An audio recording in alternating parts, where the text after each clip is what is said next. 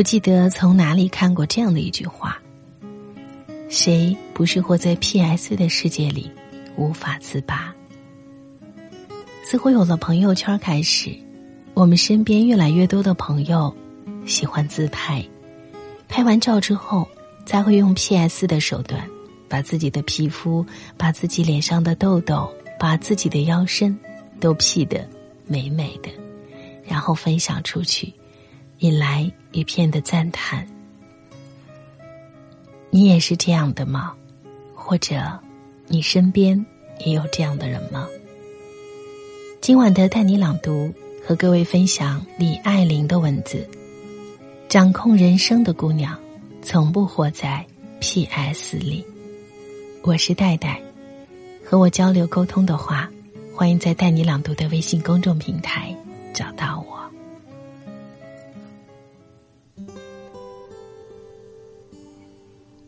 次沙龙活动时，认识了一个萌妹子，二十出头，人靓嘴甜。活动结束之后，她加了我的微信，姐姐长姐姐短的叫着。几个月之后，她找我帮她介绍工作，我才知道她现在做文员，所在公司属于夕阳行业，规模小也没发展，近两年一直半死不活的维持着。我问他，Word、Excel、PowerPoint 都能熟悉的应用吗？他说都会的。我给他发了一份商务材料，叫他做成 PPT 给我看看。三天之后，他在网上支吾着找我说：“姐姐，我做的不太好，你先看看。”我打开之后，被晃得睁不开眼。差点一口老血喷在屏幕上。我给他的是一份港口的介绍，他配了花里胡哨的卡通背景，做了画蛇添足的特效，五颜六色的气球飞入飞出，港口地图被拉得变了形，还有五六处明显的错别字。我几乎不敢相信，这是一个做了三年文员的人完成的 PPT。我回绝了帮他找工作的请求，并提醒他要去学习，多积累，至少掌握一门过硬的技能。一段时间之后，我看到他发的朋友圈，图文大意是：明天正式到某外企做行政前台，新的开始，为自己加油。而照片里，他的身后。是一地的瓜子皮和乱糟糟的被子。过了大概半年，他因为英文水平迟迟没有进步而被外企末位淘汰，再一次苦恼的来找我，让我给他的职业规划支个招。坦白说，我并不讨厌这个妹子，长得美又不是错，只不过。他太贪玩臭美。可年轻的时候，我们谁不贪玩臭美呢？所以，我选择和他坐在星巴克，给他讲了小许的故事。小许是我刚参加工作时就认识的姑娘，我们年龄相当，她所在的公司是我们公司的重要客户。他每周会在固定时间到公司找我去回业务的相关单据。那时，我们都是二十出头的普通小职员，联系多了就自然变得熟络起来。小许个子很矮，又胖，显得腿很短，土土的齐刘海，普通话发音带着浓重的山东西部口音。脸上散落着星星点点的雀斑。那时候我们清一色单身，下班后无所事事，年轻的男女同事经常聚在一起吃饭。因为公司内部不允许谈恋爱，大家就互换资源，热衷于把自己的同学、朋友、客户介绍给彼此，凑成一对算一对。每当提到小许，小伙子们纷纷摆手，互相推诿。我不要，留给你，你去追。出身农村，长相普通，无名小卒，身边也没有其他姑八大姨给张罗。小许那几年一直等着，因为无牵无挂，他大多数时间都待在公司工作。同事有时找他帮忙替班，突发状况他主动加班，紧急业务他挺身顶上。他们公司规模很小，他一个人几乎承担了一大半的杂事：送单据、对账单、跑海关、去商检。时间久了，大家都赞他敬业，也照旧拿他的身材调侃。小短腿儿跑得还挺麻利。后来我才知道，小许中专毕业，家中经济困难，得到这份工作他倍加珍惜。因为学历低，又没有过硬的技能，他省吃俭用攒钱报了韩语培训班。一学就是三年。一年后，我工作调整，离开了业务部门。贱货听说小许升职的消息，从跑腿打杂的无名小辈，到小组长，到业务主管，靠着多年的坚持，小许的韩语已达到专业水平，不但能自如交流，还因此多次得到去韩国洽谈的机会。语言优势，加上他踏实积累的业务经验，四年后，他的韩国老板把中国公司的管理全部交给了他。尽管整个团队不到十个人，他兢兢业业，打理的井井有条。后来我工作调动离开了原来的城市，和小许失去了联系。那年经济危机。行业一片风声鹤唳，小公司因资金链断掉而死掉一大片，大公司因不堪重负纷纷裁员。我们也靠着一系列的改革举措，才得以度过两年的市场低迷期。去年我重新回归业务，微信里加了许多的合作伙伴和客户。某天。在一个客户的朋友圈里，竟然发现了脱胎换骨的小许。照片中，他和几位韩国客人正在参观保税仓库。他不再是土肥圆，褪去了乡土气，身量纤纤，妆容精致，韩式波浪卷发，灰色职业套装，身材依旧矮小，气场。却明显强大。若不是当初同为黄毛丫头的深厚阶级感情，我几乎完全认不出她。忍不住截屏向客户确认：“这美女是谁？”客户回复：“某某公司的徐总。”这位徐总，就是当年那个被嘲笑的姑娘。经济危机那年，他所在的韩国公司倒闭，老板跑路，他拉着几个人的队伍，成立了自己的公司。破釜沉舟，九死一生，把自己仅有的一套小房子拿去做了抵押，再难也不拖欠合作方的账款，靠着一股拼劲儿和良好的信誉，熬过了最难的前三年。如今。他的公司风生水起，已经将总部定在上海，成为业内规模不大却颇有名气的私企。讲完这些，我向萌妹子坦言：“你知道我设置了不看你的朋友圈吗？”他忽闪着刚种的浓密的韩式睫毛说：“啊，是因为我做代购吗？”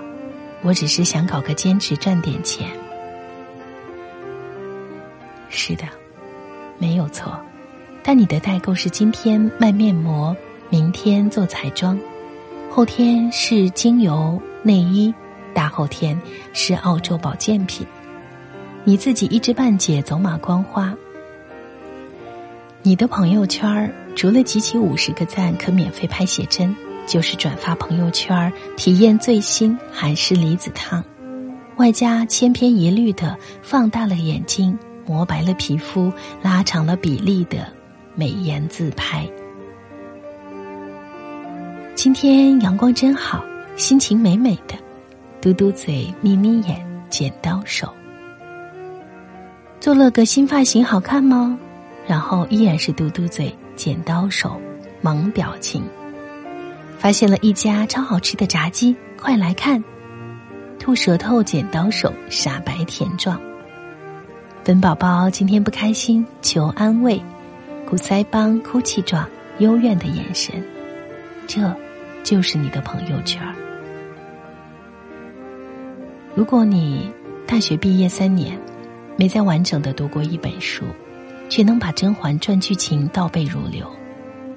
如果你每天花两三个小时逛淘宝，更新最频繁的是衣服、手机、男朋友，那，你找谁给你做职业规划，都没用。我一口气说完这些，他低头搅咖啡，不再说话。其实我又何尝不是在说？曾经的自己，我二十几岁的时候，还没有美图秀秀，只有 Photoshop。我用自学的蹩脚的技术处理自己的照片，抹平痘痘，隐藏黑眼圈，修整大饼脸。当各种软件横空出世，前置摄像头的美颜模式自动给你一脸白皙无瑕的皮肤。一键美颜的按钮，瞬间就能把十几年流失的胶原蛋白全补回来。可我已经过了玩这些的年纪，我知道真正的马甲线背后都是挥汗如雨，真正的紧致瓷肌都离不开内外兼修的调理和养护。真正自律进取的人，从不活在 P.S. 过的。人生蓝图里，就像小许，他的华丽逆袭，付出过艰苦卓绝的努力。他不会浪费时间 P.S. 脸上的雀斑，而容貌、气质和气场，已经在潜心学习中悄然改变。他不耗费心思研究怎么拉出大长腿，却每一步都扎实踩在地上。我们聚餐、K 歌、逛街、扫货的时候，他在苦学业务、勤练口语；我们年轻怕重、叫苦喊累的时候，他在孜孜不怠、全力以赴。在美颜的高科技里，我们照花前后镜，画面交相映，看自己美不胜收。沉醉过后。生活这面真实的镜子，瞬间将我们打回原形。见识的浅薄，能力的短浅，格局的狭促，视野的局限，一览无余。比脸上的痘斑、腰间的赘肉、粗短的小腿更不堪。朋友圈可以容忍 P 过的照片，生活却不会容忍。你长久的自欺欺人，你知道主要看气质，就该知道唯有才学能让你腹有诗书气自华。你知道公主系蓬蓬裙能掩饰扁平臀打造 S 型，就该知道过硬的一技之长能弥补能力短板。你知道超高防水台能拉长视线，营造大长腿。就该知道用实力做铠甲，去面对竞争厮杀。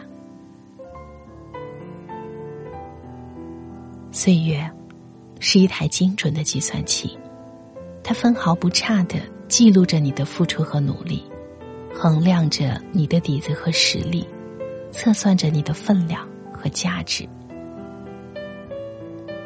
萌妹子若有所思的点着头，不知道他是否真的懂。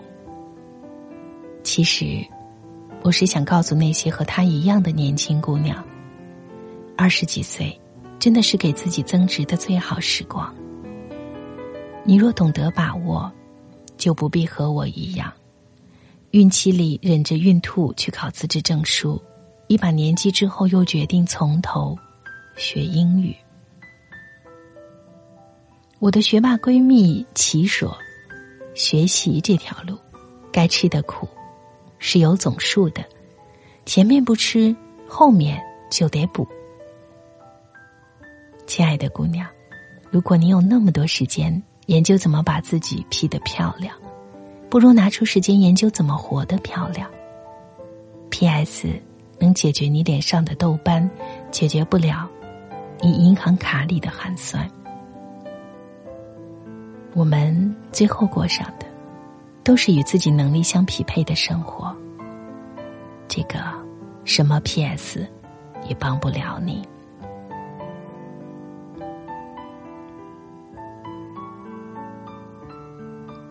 很赞同最后的这句话：我们最后过上的，都是与自己能力相匹配的生活。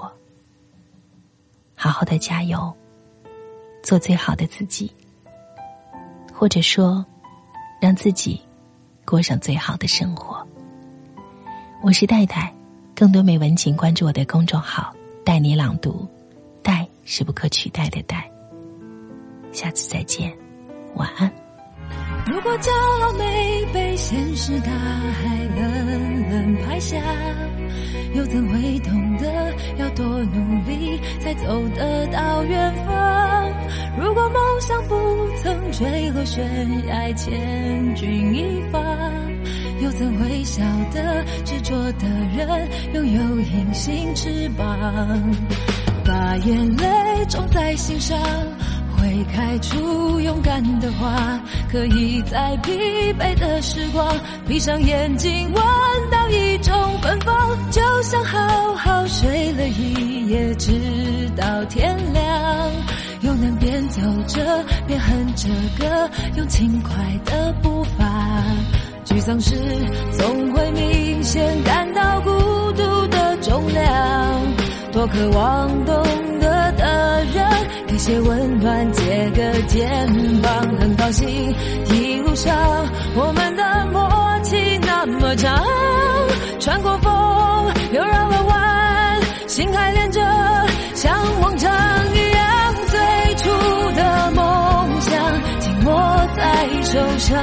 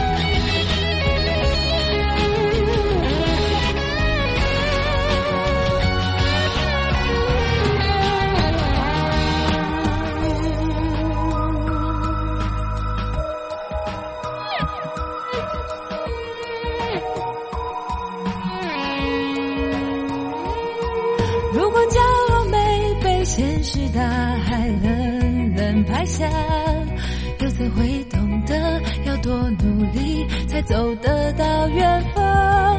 如果梦想不曾坠落悬崖，千钧一发，又怎会晓得执着的人拥有隐形翅膀？把眼泪种在心上。会开出勇敢的花，可以在疲惫的时光，闭上眼睛望到一种芬芳，就像好好睡了一夜，直到天亮，又能边走着边哼着歌，用轻快的步伐。沮丧时总会明显感到孤独的重量，多渴望懂得的人。给些温暖，借个肩膀，很高兴一路上我们的梦戏那么长穿过风又绕了弯心还连着像往常一样最初的梦想紧握在手上最想